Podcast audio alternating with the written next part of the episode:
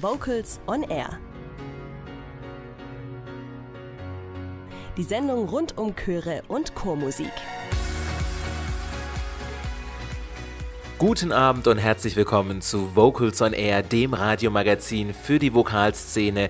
Heute Abend mit Folge 1 der Best-of-Ausgaben. Am Mikrofon begrüßt euch Holger Frank Heimsch. In der kommenden Stunde präsentiere ich euch die unterhaltsamsten, ergreifendsten und spannendsten Beiträge aus rund 120 Sendungen.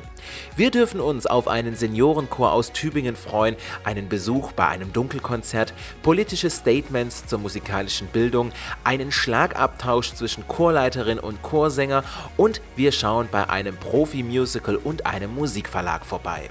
Starten werden wir in die Sendung mit dem Jazzchor Freiburg. Der Chor war seit Beginn von Vocals on Air immer wieder zu Gast in unseren Sendungen.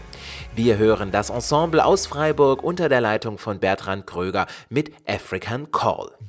Kurze Frage, warum singst du denn im Chor?